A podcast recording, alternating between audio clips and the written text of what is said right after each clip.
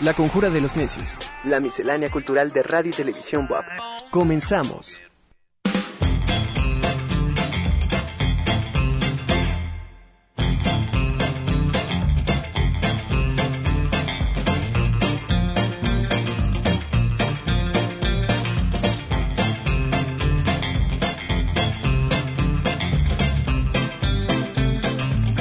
¿Qué tal? Muy buenas tardes, buen inicio de semana. Los saluda Carlos Maceda. Bienvenidos a la Conjura de los Necios. Para mí es un gusto poder compartir esta hora de programación que hemos preparado con muchísimo gusto. Y les recuerdo que estábamos en nuestro programa del día lunes 7 de junio del 2021. Además de agradecer su compañía, también agradezco a quien hace posible eh, que lleguemos a cualquier lugar donde nos esté escuchando en los diferentes medios que tiene la universidad para comunicarse con ustedes.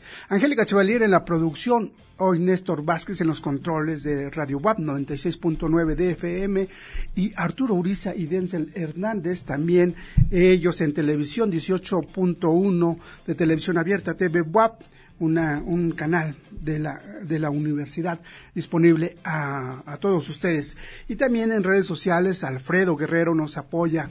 Un abrazo, por supuesto, y en el máster a todo el personal que está ahí apoyándonos. Muchísimas gracias por este trabajo tan interesante que hace que este programa salga adelante. Muchísimas gracias. Y bueno, hoy le comento que vamos a tener, como, como cada lunes, la participación de Alexis. Eh, eh, hoy vamos a, a, estar en la segunda mitad del programa con Alexis. Vamos a seguir platicando de estas inscripciones en latín que tenemos en la ciudad. Hoy vamos a seguir dentro de Catedral. También vamos a platicar de esta colaboración semanal que iniciamos apenas hace poco con el Museo Franz Mayer. Abraham Villavicencio ya está listo para estas charlas y también vamos a hablar de dos temas eh, interesantes. Uno de ellos es de este proyecto llamado Cultura Editorial en México, Historias Sonoras, un proyecto que ya escuchará usted en qué, de qué forma puede colaborar y finalmente vamos a hablar de este trabajo, bueno, un, curso que están uh, organizando di, directamente desde la Dirección de Conservación de Bienes Culturales de la Arquidiócesis de Puebla, una mirada a los conventos femeninos. Pues de esto y más vamos a tratar el día de hoy en la Conjura de los Necios, así que vamos a los detalles de la información. Comenzamos.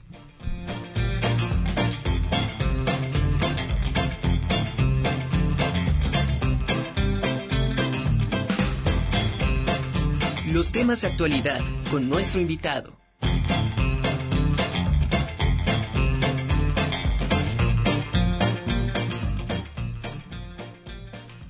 Ya tenemos en línea a, nuestra, a nuestras invitadas de, de, esta primera parte del programa.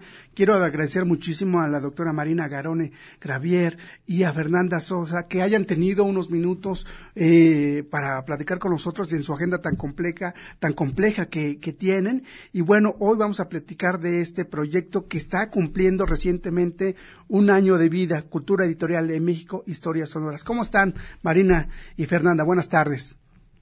Buenas tardes, Carlos. Muchísimas gracias. Muy bien. Un placer estar con ustedes y con todo el auditorio de, de Radio WAP.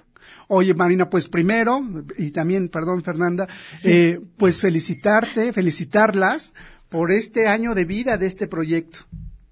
Muchísimas gracias.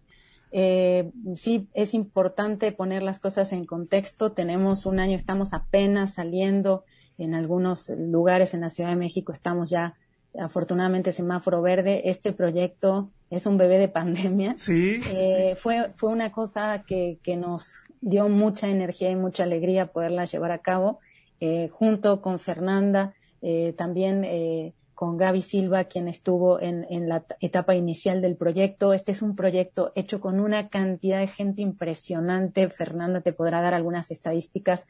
Eh, colaboradores, colegas académicos, estudiantes, editores y gente del mundo de la edición de toda la República Mexicana y también tenemos colaboradores del extranjero especializados en edición en México.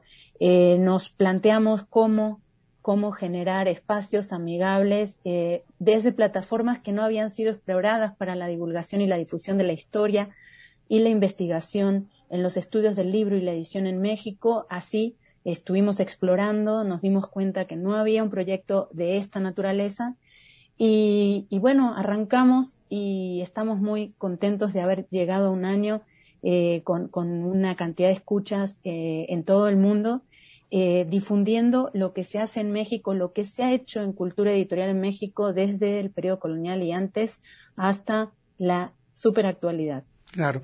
Oye, Marina, y, habrá que hacer como una precisión o más bien una ampliación de la información, porque justamente cuando uno encuentra el título de este trabajo, Cultura Editorial en México, Historias Sonoras, en esta primera parte, digamos que el nombre y eh, Cultura Editorial en México, pensaríamos justamente en textos.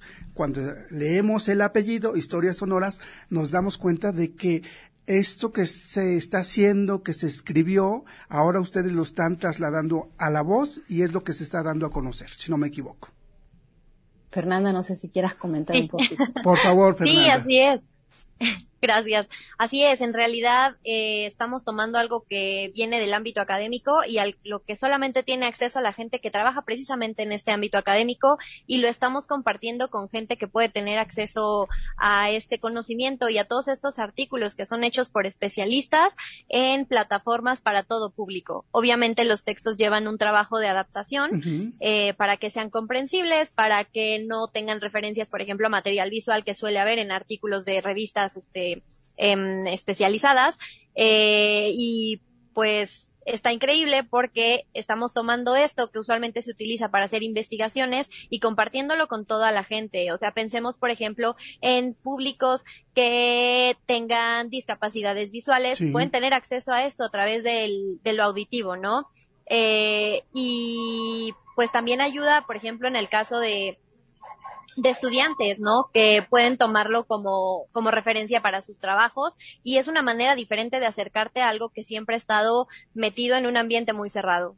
Claro, y de hecho, justamente ustedes dan esta posibilidad de llegar a otros públicos a través de la tecnología, a través de un podcast, a través del Internet que, que si bien el trabajo académico muchas veces se circula, digamos, en, grupos eh, de colegas, eh, pues hoy también el público se puede ampliar a través de esta situación eh, que vivimos, pero también me refiero en el sentido de que la misma gente puede colaborar y me gustaría que nos comentaran cómo puede sumarse a este proyecto. Es decir, si yo tengo algo o cómo sé que lo que tengo puede, puede aportar a su proyecto.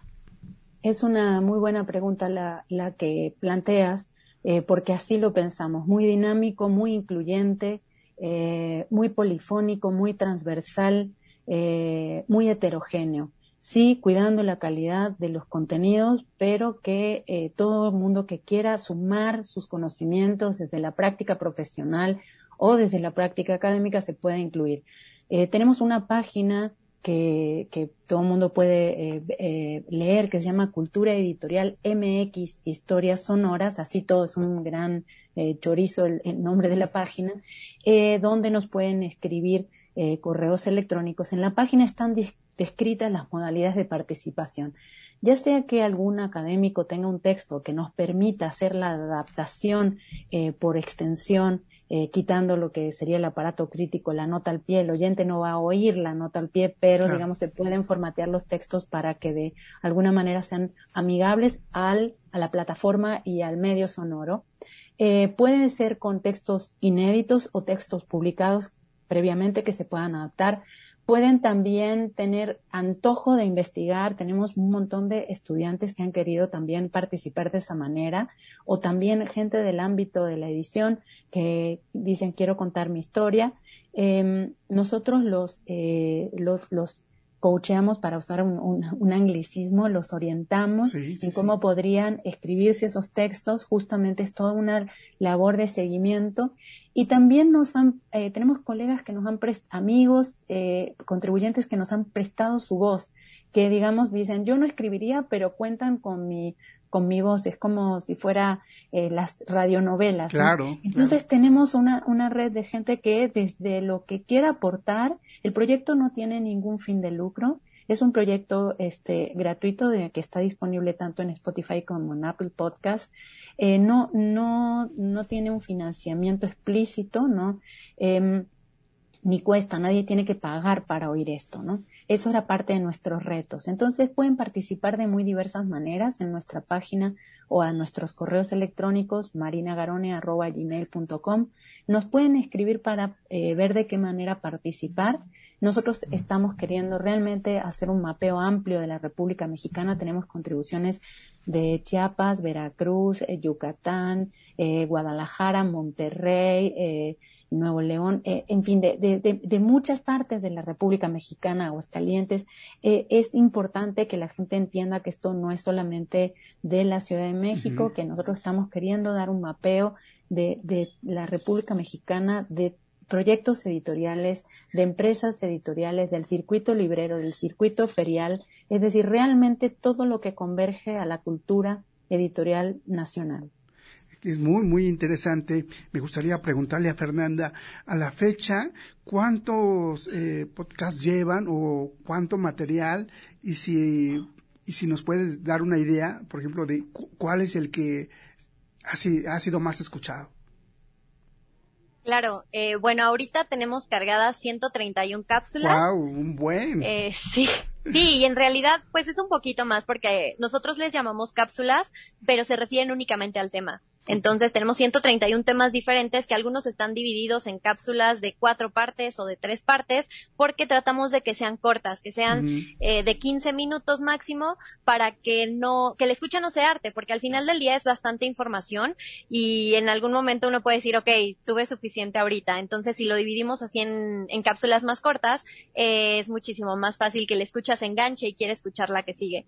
Eh, tenemos entonces 131 cápsulas de temas diferentes eh, de 74 autores diferentes con eh, 36 instituciones distintas. Eh, y pues me parece que la más escuchada es una sobre las impresoras mexicanas. Wow, qué interesante. La verdad es que me da muchísimo gusto saber que están haciendo esto y que hoy, eh, bueno, a través de la radio universitaria, de la televisión universitaria aquí en Puebla, pues mucha gente se pueda sumar a un proyecto eh, que tiene mucho futuro y que está hecho con mucha calidad, con todo el entusiasmo que, que caracteriza a, Marina, me imagino también a Fernanda por, por estar eh, eh, juntas en este proyecto, porque la doctora Marina, eh, pues en todos los trabajos que hemos leído sobre impresores, sobre editores, sobre la cultura del libro, específicamente en Puebla, pues nos ha dejado un grato sabor de boca y creo que este proyecto va un poquito más, eh,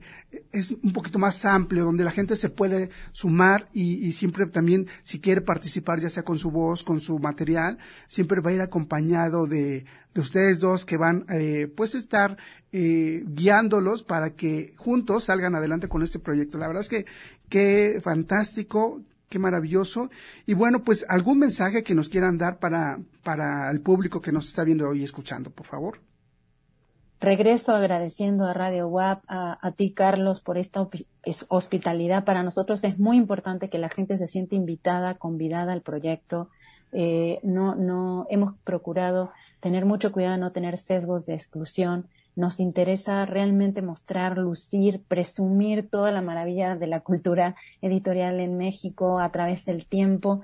Eh, afortunadamente tenemos eh, eh, cosas fantásticas del ámbito bibliotecario, del ámbito del grabado en el libro, los personajes, las, las entidades editoriales, los periódicos, los pequeños editores, los fancineros, los tipógrafos, todos los que hacen. Es una red tan amplia de, de actores y actrices en este ámbito que realmente necesitamos difundirlo. Y eso es lo que queremos transmitir. Están todos cordialmente invitados. Esperamos sus eh, colaboraciones. No, no, no se sientan eh, eh, intimidados. Vamos a hacer todo lo posible por dar espacio a todo aquel que quiera colaborar en el proyecto. Muchísimas gracias. Fer, muchísimas gracias. Gracias, Carlos. Pues para mí ha sido un gusto platicar con ustedes. Ahí está la invitación y para cerrar nada más esta charla, por favor recuérdanos el correo o redes sociales donde podemos estar en contacto con este proyecto. En Twitter nos pueden encontrar como arroba seditorial MX, es C de casa, E de escuela y editorial.mx. Y el correo electrónico es culturaeditorialmx.gmail.com. Perfecto, pues ya también estaremos... tenemos un también tenemos un Facebook que ahí estamos posteando también las, las cápsulas y si no a mi correo personal eh, somos estamos encontrables Perfecto, Marina. Pues eh, ha sido un gusto. Fernanda, también ha sido un gusto poder platicar con ustedes dos. Ya más adelante retomaremos el tema, a ver cómo, cómo va el proyecto, a ver si algunos poblanos se sumaron y por supuesto espero colaborar con algún, alguna información que tengo por aquí. Muchísimas gracias y bonita tarde. Gracias, buenas tardes a todos. Gracias. Un abrazo. Bueno, pues ya está, si está interesado en sumarse a este proyecto, por favor, búsquelas en redes sociales. Y no sé si usted sabe que justamente a través de este aparato de televisión que estamos viendo, que nos está viendo, el televisión a color, fue invento de un mexicano. Pues invento como este, hay otros más. Vamos a ver lo que preparó Isaac Hernández en torno a los inventos mexicanos.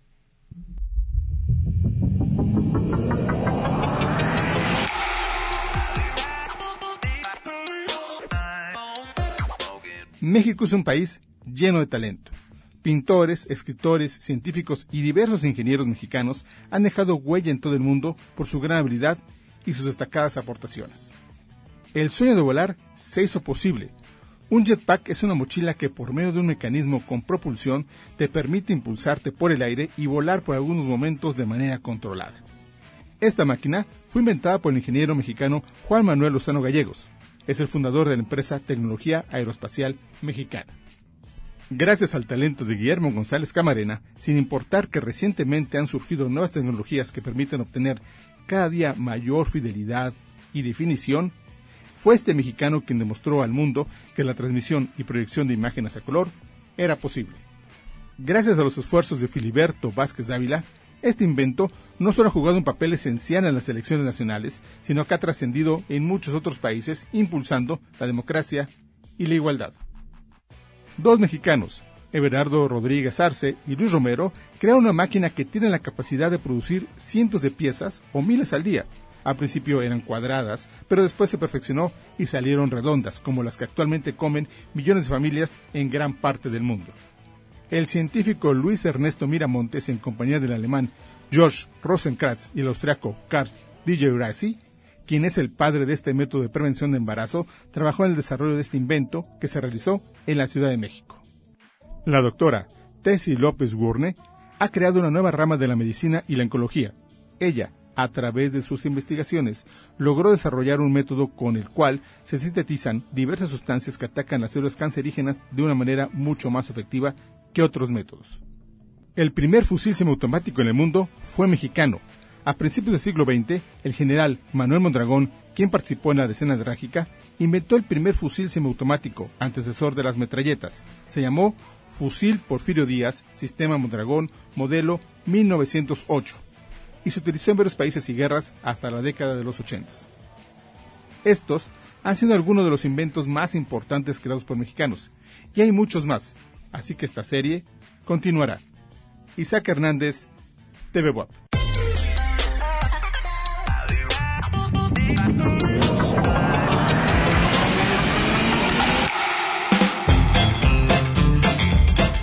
La entrevista de hoy con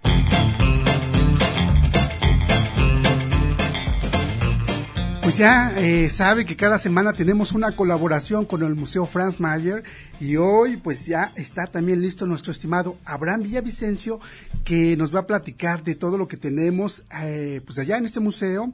Hoy retomamos, eh, la, semana pasada platicamos de la historia del museo, donde, que la verdad pudimos apreciar diferentes temas. El mismo edificio forma parte del acervo tan importante y vamos a platicar un poquito más de lo que tiene este museo en esta sección que hemos denominado el Franz Mayer a detalle.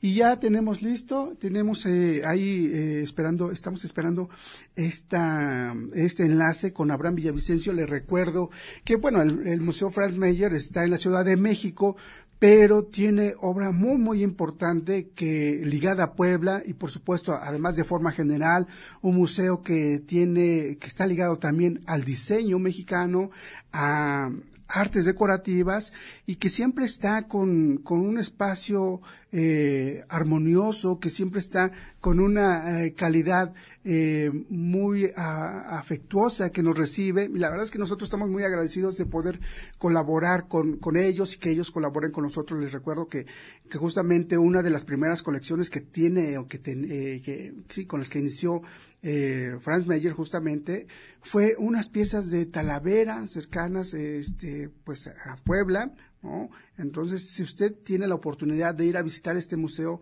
vaya a visitar esta, esta colección, se, va a sorprender. Yo le comentaba con Abraham justamente que cuando estaba yo en la licenciatura, eh, uno de, de, los primeros museos que era eh, obligado para visitar justamente era el Franz Mayer por esta colección eh, que tiene y por su acervo y sus exposiciones en torno al diseño. Muy, muy interesante todo lo que en ellos podemos encontrar.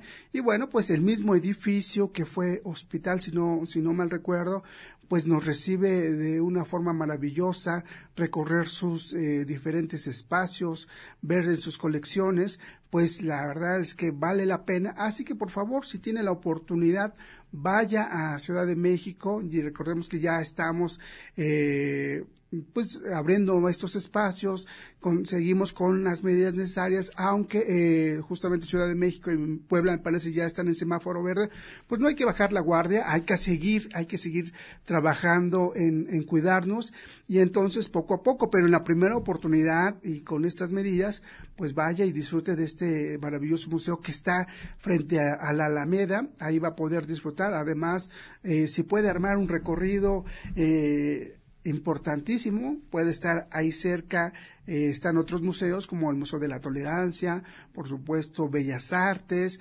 el Museo Nacional, eh, el MUNAL, y, bueno, pues eh, la verdad, una serie de diferentes museos que usted puede recorrer en un, en un solo día, vaya con tiempo, vaya con calma y disfrute de este material que estos museos de la Ciudad de México nos ofrecen, recordando que además estamos eh, relativamente cerca, en un solo día podemos ir y venir sin mayor problema y de verdad que va a descubrir cosas maravillosas. Bueno, pues ahí en el Museo Franz Mayer nos van a, nos van a presentar material que podemos disfrutar muy, muy, muy, de, con mucho gusto y siempre con la amabilidad que los caracteriza. Abraham, ya estás en línea. ¿Cómo estás? Muy buenas tardes.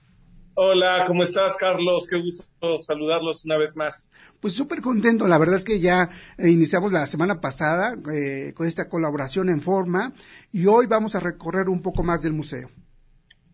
Así es, Carlos, y escuchaba este que platicabas del origen de la colección eh, Franz Mayer y en efecto, como ahora tú comentabas, la colección, pues decíamos la ocasión anterior, surge a partir de un conjunto de piezas de cerámica poblana, de Talavera, obras que Franz Mayer incluso estaba muy interesado en traer de vuelta de otras partes del mundo.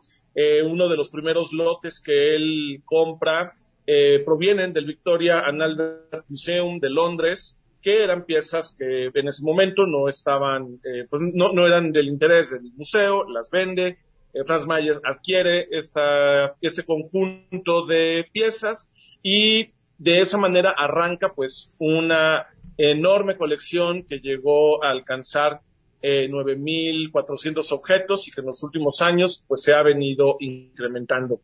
Y pues esta tarde quiero eh, también compartir con ustedes pues otras de las colecciones que tenemos aquí en el museo eh, si pudieran darme acceso para compartir pantalla y mostrarles. Listos, ¿Listos? Vamos a ver.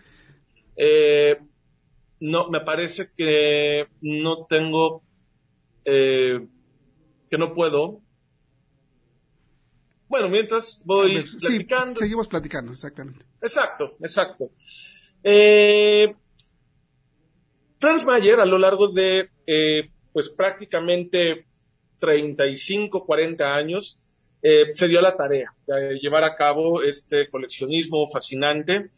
Eh, estaba muy interesado en las artes útiles novohispanas, fue muy cercano a personas investigadoras de ese momento que fueron sus grandes amigos, de alguna manera también sus asesores, que le recomendaban cómo podía él tener un mayor conocimiento de las piezas que iba adquiriendo. Entonces, personas como Manuel Romero de Terreros, Manuel Toussaint, eh, fueron muy cercanos a Franz Mayer y parte de, los, eh, de, las motivaciones intelectuales eh, que despiertan en Franz Mayer una pasión por el arte novohispano.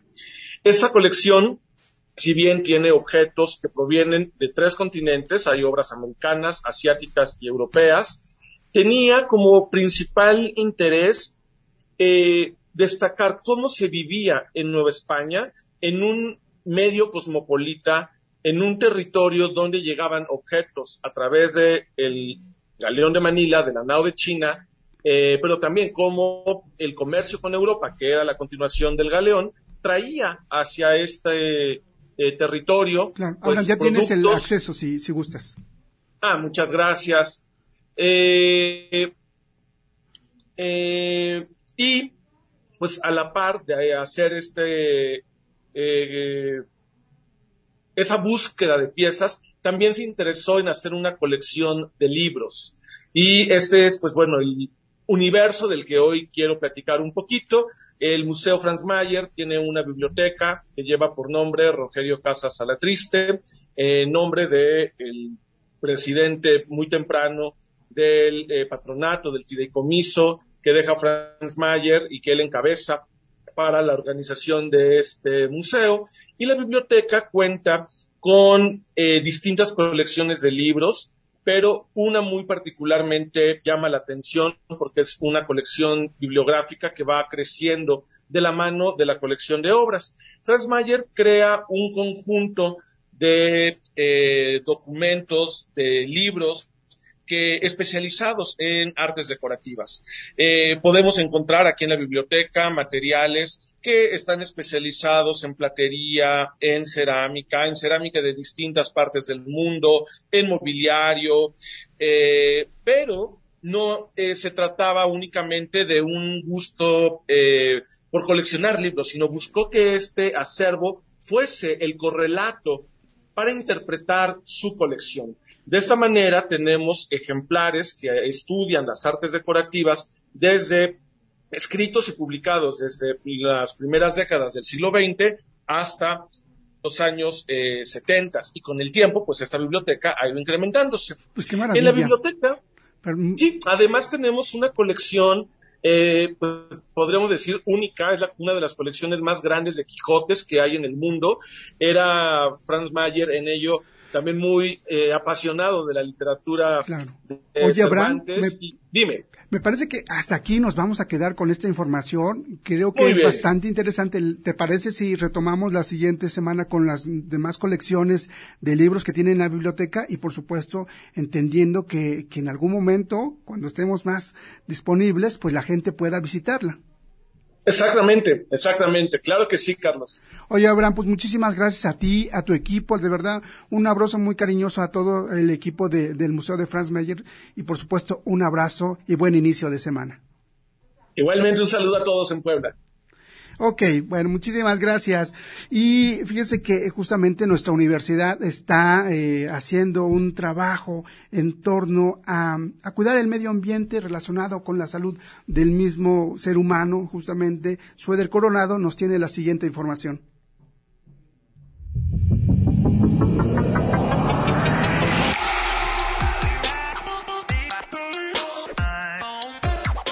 La salud humana y ambiental están directamente relacionadas a la salud del planeta. Por ello, comprender la interacción entre ambiente y salud es fundamental para entender la salud planetaria y cómo integra diversas áreas del conocimiento. El Instituto de Ciencias de la Benemérita Universidad Autónoma de Puebla invitan al curso internacional de salud planetaria, dirigido a profesores, investigadores y estudiantes del 21 al 25 de junio, en un horario de 9 a 14 horas y de 15 a 18 horas a través de la plataforma Classroom. Para más información, puedes visitar la página web icuap.wap.mx o enviar un correo electrónico a daniel.jiménez.correo.wap.mx. Hay solo 30 lugares disponibles.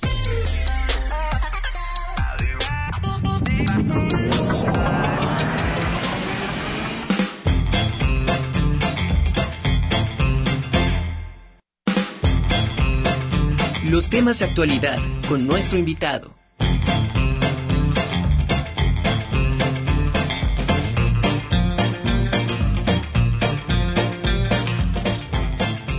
Estamos de regreso. Muchísimas gracias por seguir en esta segunda parte de la Conjura de los Necios. Y bueno, como cada lunes tenemos la participación de nuestro queridísimo amigo Alexis Helmer, quien nos va a seguir platicando de estas inscripciones que tenemos en latín en diferentes lugares eh, en la ciudad de Puebla. Eh, le recuerdo que hemos estado platicando de estas, eh, las últimas veces fueron de los que encontramos en Catedral, pero también eh, hay en diferentes lugares, como si no mal recuerdo, Casa de Cultura, en algunas cúpulas de, de, de iglesias de, de, la ciudad, y pocas eh, ocasiones, pero también en casas particulares. Yo recuerdo una muy, muy particular, eh, justamente en la que sería la 14, la 12 eh, Poniente y 5 de Mayo, ahí en Casa de Gavito. Vaya si tiene oportunidad. Y también está la invitación a la semana pasada que nos hacía Alexis para que si usted quiere que platiquemos de alguna de, de, de, alguna inscripción que usted conozca, que haya visto, que está en su camino diario para llegar a, a, su trabajo o a su casa y que quiera saber qué pasa con esta inscripción, qué significa, pues con muchísimo gusto nosotros lo vamos a atender y también, por supuesto, acercarnos a estos lugares que tienen estas inscripciones en latín. Para nosotros será un gusto poder platicarle. Recuerdo el número 2224 001729 para que nos mande sus mensajitos y Alexis haga la traducción y también nosotros si tenemos la oportunidad vayamos a, a pues a platicar a, justamente de este pues de estos lugares. Y bueno antes de pasar con Alexis le recuerdo que hoy se celebra el Día Internacional del Yoyo. Todos en nuestra infancia jugamos con este eh, pues este divertido juego, yo hubiese pensado que era más cercano a nosotros, pero justamente había una marca que tiene que ver con el, el nombre del fundador, que fueron los Yoyos Duncan. Bueno, vamos a conocer más de este dato, de esta información con Maffer Correa. Adelante, Maffer.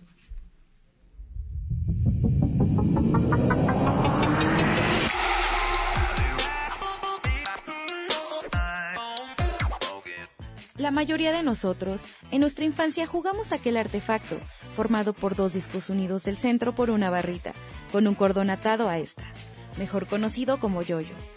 Cada 6 de junio celebramos el Día Mundial del Yoyo, y se celebra en conmemoración al creador del yoyo moderno Donald Duncan, en 1920.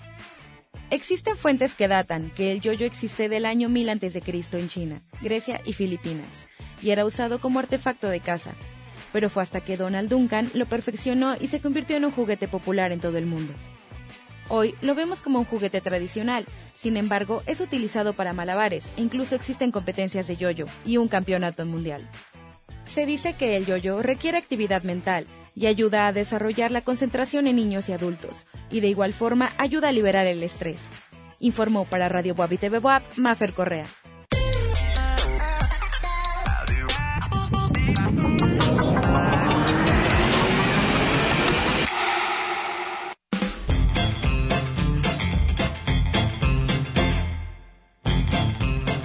Qué maravillosa nota. La, la, verdad es que sí, ¿cuántos de nosotros no jugamos con un yoyo?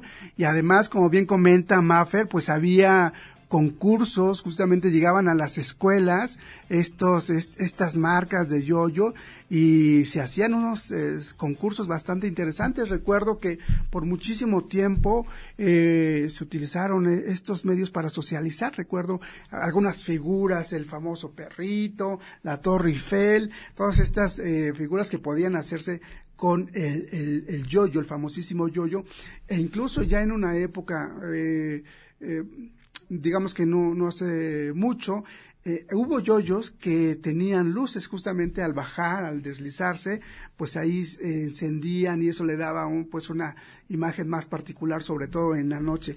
Pues el yoyo es un juguete que todos hemos tenido, sí tiene su, su complejidad, sin embargo, la complejidad desaparece cuando todos nos divertimos. Pues ahí está este equipo. Eh, esperemos que ustedes también hayan tenido muchas aventuras con el yoyo y bueno, pues es un juguete que está muy cercano porque además hay de todas las, eh, digamos, de todas estas eh, materiales, ¿no? Hay de madera, como bien vimos en la nota, hay de plástico, hay con luces, hay pequeños, hay grandes, pero sobre todo hay de diferentes precios. Así que este juguete está a la mano de todos, textualmente, literalmente, para que ustedes vayan a jugar con el yo-yo. Y les recuerdo que eh, si usted quiere seguir, quiere descubrir qué significa alguna palabra, alguna frase en latín que vea en su camino, que esté en algunas paredes de cercana a su casa, que, que, una vez que ha pasado por el centro, si vio en alguna fuente, si vio en algún comercio, si vio en alguna pared de una iglesia o en alguna casa una inscripción, pues tenemos estos datos que queremos compartir con ustedes, 22 24 00 17 29, el número por el que nos podemos comunicar y por supuesto atender estas sugerencias que usted nos haga. Hoy vamos a seguir directamente con eh, pues este material eh, que encontramos en Catedral. Catedral es de las más grandes y por supuesto también eh, pues mucho material en latín vamos a encontrar ya, encontrar ya recordemos que Alexis al principio de sus colaboraciones pues nos platicó de las que tenemos en esta puerta que da acceso del lado de, eh, del Zócalo. También platicamos de otras más. Y bueno, vamos a, hoy no vamos a tener imagen, pero vamos a tener esta llamada con Alexis. Ya está listo por, por teléfono. Alexis, ¿cómo estás, amigo? Buenas tardes. ¿Qué tal, estimado Carlos? Un poco batallando con los problemas técnicos, pero sí, aquí estamos con gusto. No, yo, yo lo sé. La verdad es que esta tecnología sí eh, a veces nos complica más que ayudarnos, pero bueno, siempre eh, el entusiasmo y por supuesto siempre con ganas de conocer y compartir tu conocimiento, mi estimado Alexis. ¿De qué vamos a platicar el día de hoy? Pues mira, seguimos con la catedral todavía, igual que la semana pasada. Y ahora quisiera invitarlos a un recorrido. Bueno, vamos a tener que hacer un esfuerzo de, la, de la, memoria y aprovechando, bueno, pues eh, después del programa podrán ir a visitar la catedral una vez más. ¿Qué tal si hablamos y también sí ya hubo menciones el cenotafio este, o la falsa tumba de Juan de Palafox y Mendoza que, está que le ya en el interior de la catedral? Me parece perfecto. La verdad es que ya nos habías dado alguna pista justamente en, nuestras charlas y además ya habías presentado, me parece, si no me equivoco, alguna imagen. Entonces, con esta imagen podemos tenerla en mente para eh, ir siguiendo tu conversación.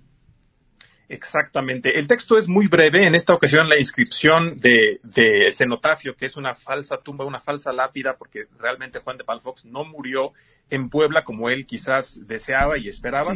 Fue llamado a España y allá es donde fallece. Entonces, él deja una, una lápida con un texto que él mismo redactó para que fuera su epitafio, y es un texto realmente breve, eh, decíamos en aquella ocasión que hablamos de otra lápida que está allí mismo, estamos hablando de la parte, en el interior de la catedral, la parte más frontal, digamos, la parte que está justo cruzando la puerta del perdón, enfrente del altar del perdón, esto es detrás del coro de la catedral. Ustedes, eh, los amigos que hayan eh, visitado la catedral, recordarán que hay por allí dos lápidas en el suelo, una está rodeada por una barandilla, y ese es precisamente el cenotafio de Juan de Palafox. Así es que, que si uno entra a catedral, digamos, desde el frente, ¿no? Por, entrando por el 16 de septiembre, digamos, ya sea en algunas de sus dos puertas, justamente en medio de, estas dos puertas, ahí vamos a encontrar eh, este material del cual nos estás hablando. Así es. Y mira, el texto se los leo en latín y ya después lo podrán ir a ver quienes gusten. El texto en latín dice, Ic jacet pulvis et chinis Johannes a Palafox et Mendoza, indignus Episcopus Angelorum Populi, rogate pro patre filii. Después viene una cita bíblica, expecto donec veniat immutatio mea et in carne mea videvo dominum eh, deum meum. Y finalmente estarían las fechas de su nacimiento y la de la muerte. Curiosamente, bueno, pues no, no está completa la fecha del fallecimiento porque no alcanzó, eh, pues a, terminarse la lápida. Juan de Palafox fue llamado a España, como decíamos, y ya no concluyeron, eh, pues la redacción si lo traducimos al español, diría, aquí yace polvo y ceniza, Juan de Palafox y Mendoza, indigno obispo de la Puebla de Los Ángeles, rogad por vuestro padre, hijos. Después la cita bíblica eh, que dice, espero hasta que llegue mi relevo y en mi carne veré a mi Dios. que son dos versículos de diferentes capítulos del libro de Job del Antiguo Testamento. Es eh, libro, el capítulo 14, versículo 14, y después versículo, eh, versículo 26 del capítulo 19. Y luego estarían las fechas, ya por último, donde, eh, dice en latín natus est cum seculo, que significa nació con el siglo. Efectivamente, Juan de Palafox nació en el año de 1600, eh, junto con el siglo XVII prácticamente. Y luego dice murió en el año de 1600 y se queda ya sin terminar. Eh, abajo dice el día y también se queda sin concluir.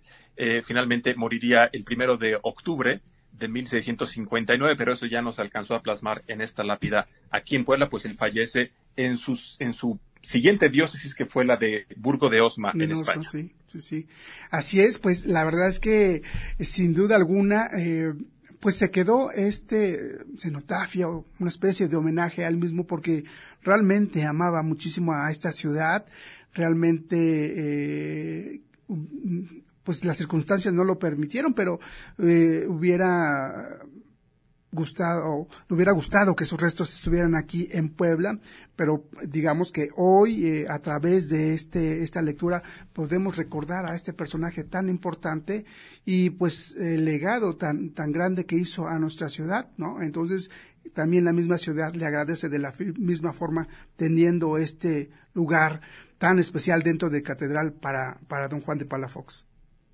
Por supuesto, y además lo interesante, igual que vimos la vez pasada con otro eh, obispo, eh, lo interesante es que, bueno, decidió estar sepultado, aunque no, finalmente no ocurrió así, pero decidió que lo sepultaran eh, pues a ras de suelo eh, junto con el pueblo, como dice también la otra lápida, Sí. eh, en lugar de en lugar de ocupar la cripta, ¿no? Que era un lugar un poco más eh, privilegiado, digamos, para los para los obispos y luego arzobispos de esta diócesis. Sí, claro, ahí no, no, no cualquier eh, religioso podía, podían descansar sus restos, no era un, un lugar muy, muy especial y particular, es un lugar especial y particular, pero bueno, ellos eh, decidieron que estuvieran más cerca de, del pueblo, de la comunidad, que, que, que, guiaron y que bueno, pues ahí está presente y que agradecemos tanto que nos, que nos ilustres con estas traducciones, eh, de verdad, eh, Alexis, ya pues vamos avanzando, vamos conociendo un poco más, no solo de lo que encontramos, sino también de la historia que está alrededor de estos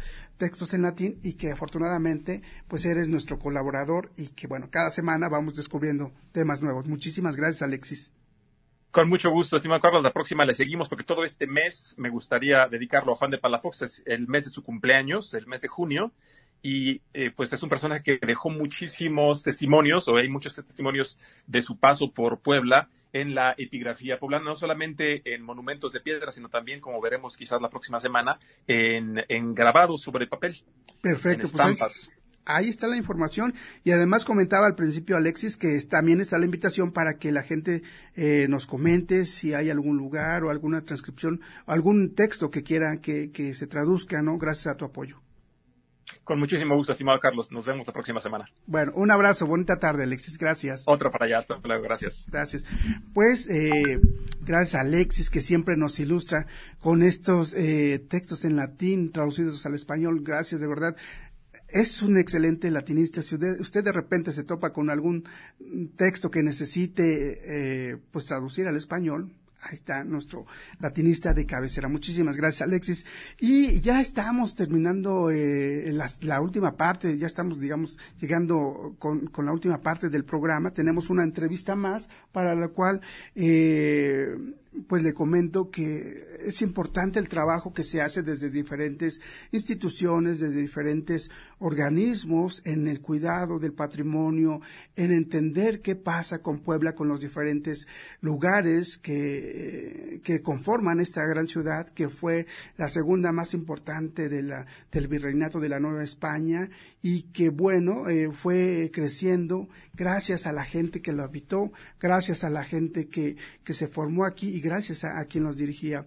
Así, en este, en este sentido, pues eh, se hicieron diferentes conventos en, Puebla, recordemos algunos de ellos, conventos femeninos, porque justamente el tema que vamos a desarrollar en nuestra última entrevista tiene que ver con, con los conventos femeninos, el de Santa Mónica, un lugar que hoy se ha convertido en museo, el Museo eh, de Arte Religioso, es Convento de Santa Mónica, fue muy importante, se, se construyó bajo el, obispado de Manuel Fernández de Santa Cruz, que por cierto le comento que se están realizando una serie de charlas en torno a este personaje.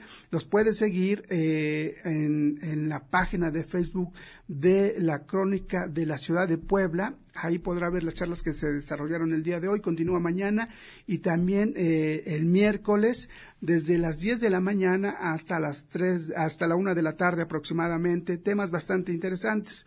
Bueno, pues otro convento también, el de la limpia concepción, un, libro muy importante, unas investigaciones en torno a las concepcionistas. Seguramente eh, usted los podrá encontrar con los trabajos de la doctora Rosalba Loreto.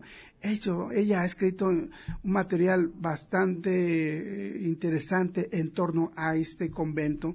También tenemos el convento de Santa Clara, el primer convento femenino en la ciudad y de, de la orden de los dominicos aquí en Puebla.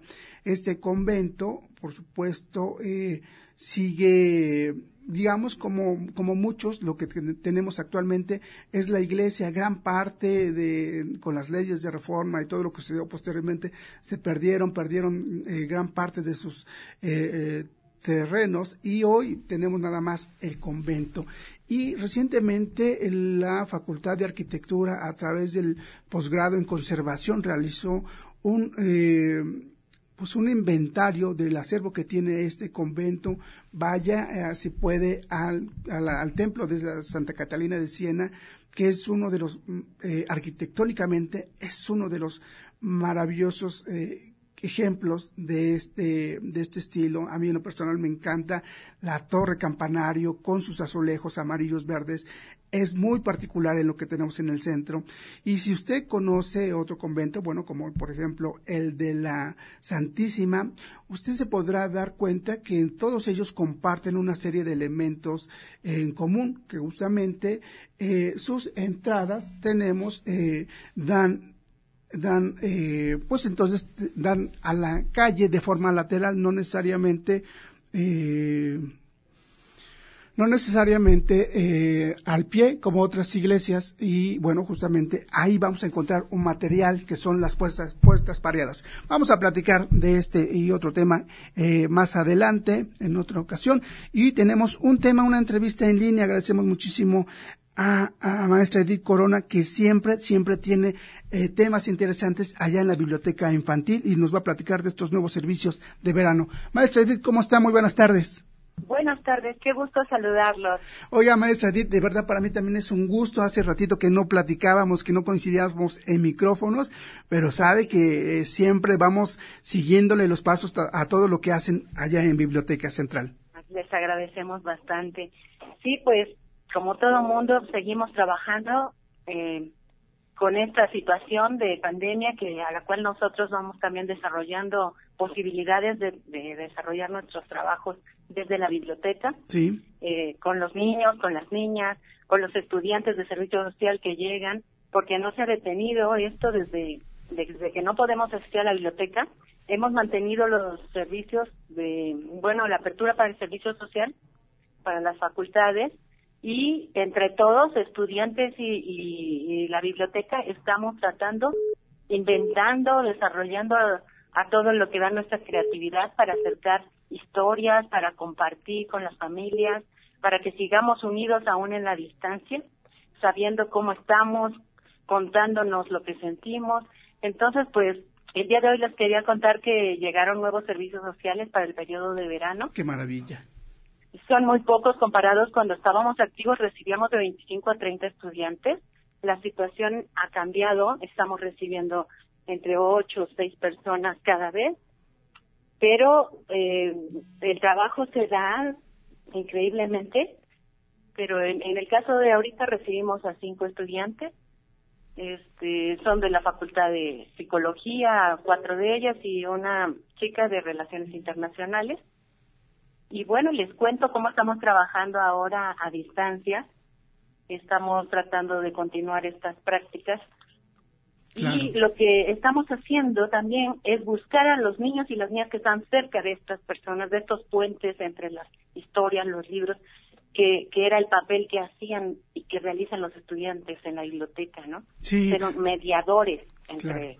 De, hecho, doctora, eh, maestra, eh, la verdad que es muy interesante y a la vez, bueno, triste cuando termina el periodo con los chicos de servicio social, ¿no? Porque se forma una familia, han crecido en sus proyectos, han aportado muchísimo ahí en, particular lo que ustedes hacen en la biblioteca, pero también recibir en esta ocasión a, los nuevos eh, chicos que van a colaborar, aunque sean pocos, también creo que es el momento de, que pues se va a refrescar, ver qué es lo que tienen en mente, sumar sus inquietudes y, por supuesto seguir con este trabajo tan maravilloso que hacen ustedes de vínculo con estos lugares que, que pueden eh, trabajar con, con diferentes partes de, de la sociedad de Puebla.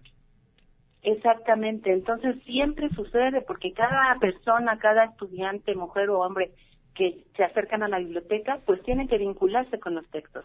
Entonces, tanto los estudiantes descubren las historias, se adentran en unos textos diferentes a los que ellos tal vez no les tocó, ¿no? Sobre todo ahora que tenemos acceso solo a bibliotecas digitales. Sí, claro. Son otros textos diferentes que no estábamos acostumbrados, pero que tienen este, contenidos muy interesantes.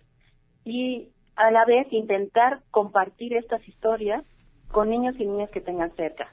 Muchas veces son su hermanita, su vecino, eh, niños que cuidan porque la familia sale a trabajar. Entonces, sin que ellos corran riesgos, están siempre hay un niño y una niña cerca de estos estudiantes y a ellos les dedican un, una mediación personalizada, ¿no? ¿Qué edad tiene? ¿Qué le gusta? Presentarles diversas actividades, juego, conversar mucho con ellos, dedicarles un tiempo específico que se respalda a través de su servicio social, ¿no? Que eh, tienen que dedicar un tiempo a este niño, a esta niña, o a varios a la vez, respaldando y reconociendo la importancia de mi universidad me avala que yo debo de acompañar a estos niños y niñas con lecturas. Y entonces juntos descubren cosas maravillosas, porque cuando me hacen sus bitácoras de lo que van realizando, entonces van saliendo todas estas experiencias muy especiales que suceden cuando alguien se detiene de la vida cotidiana y comparte con, con los infantes, ¿no? Con los con niños y niñas Claro. Porque también muchas veces tienen niños muy pequeños y también les están leyendo, como lo hacíamos en la biblioteca, leyendo con los bebés todas las tardes. Claro, y, y además eh, también creo que es muy interesante leer, me imagino, eh, la forma, eh, justamente en este periodo de pandemia, en la forma o los mecanismos que crearon para poder hacer sus ejercicios de, de, acercar estas lecturas a los, a los vecinos o a los, a los familiares, es decir, buscar, no sé, las lecturas a través de los balcones, a través de, del cubo de la escalera, ¿no? Creo que eh, estos diferentes pues formas que los chicos son muy ingeniosos y justamente leerlos cómo, qué, qué hicieron para poder cumplir con su objetivo también nos va a sorprender y nos va, nos dan ganas de, de poder estar más tiempo con ellos. Y bueno, pues felicitarlos por todo este trabajo que están haciendo y que hoy tenemos nuevos chicos de, de servicio social, pero con el mismo entusiasmo, poquitos, pero con el mismo entusiasmo. Y ojalá se pueda subir, sumar más gente a todo el trabajo que, que hacen ustedes allá en la biblioteca infantil, maestra Edith. Claro que sí, sí, yo confío que sí vamos a mantener estas prácticas y que pronto podemos estar ya llegando a nuestra biblioteca y, reencontrarnos con esos libros que tanto extrañamos, que ya era muy cotidiano llegar y ver todos, el que quisiéramos podíamos escoger cada tarde para leer y actualmente los extrañamos, uy, aquel libro que habla de tal situación, ¿cómo no lo tuviéramos ahorita en las manos, no? Pero estamos descubriendo nuevos textos digitales que pueden llegar a todas las personas que tienen acceso al WhatsApp, al, al Internet, ¿no? A leer en soportes diferentes y, y que estos estudiantes están cumpliendo tal cual su mediación entre los libros y los lectores. Y ahorita estoy, estaba yo leyendo que un artículo de Patricio Astocar Donoso y de Alina Peña y hablaba de prácticas del cobijo justamente eh, pensando en la pandemia, ¿no? Y, y yo encontraba tanta relación con estas prácticas de lectura que hacemos, donde los afectos que se intercambian en el día a día este, nos tejen tan bonito, nos hacen comunidad y yo encontré que nos reflejamos en este. ¿Me permites leer unos rengloncitos? Sí, por favor, unos, tenemos unos segundos todavía. Claro que sí. Le llama poetas, poéticas del cobijo. Prácticas cotidianas que convocan a una colectividad para resolver necesidades, intercambiar inquietudes inmediatas y darse el tiempo para imaginar juntos maneras más plenas de vivir. Entonces yo en este pequeño texto yo encuentro exactamente lo que sucede en cada experiencia. Cuando un estudiante, cuando una familia se sienta y lee algo, una historia que nos lleva a volar la imaginación, nos lleva a recordar cosas y a compartir con los niños y las niñas. Así es. Y así mantener estos intercambios de, de historias, de información, bueno, eso es lo que venimos haciendo. Pues felicidades, maestra Edith, y además he entendido también que los chicos también pueden ser los lectores de, libros para los adultos mayores. Creo que es una bonito, un bonito intercambio de voces. Pues maestra Edith, muchísimas gracias. Estamos siguiendo todo su trabajo. Muchísimas gracias. Buena tarde. Gracias. Que tengan excelente tarde. Un abrazo. Pues es así como llegamos al final de este programa del, del 7 de junio del 2021. Muchísimas gracias por habernos acompañado. Soy Carlos Maceda. Buena tarde.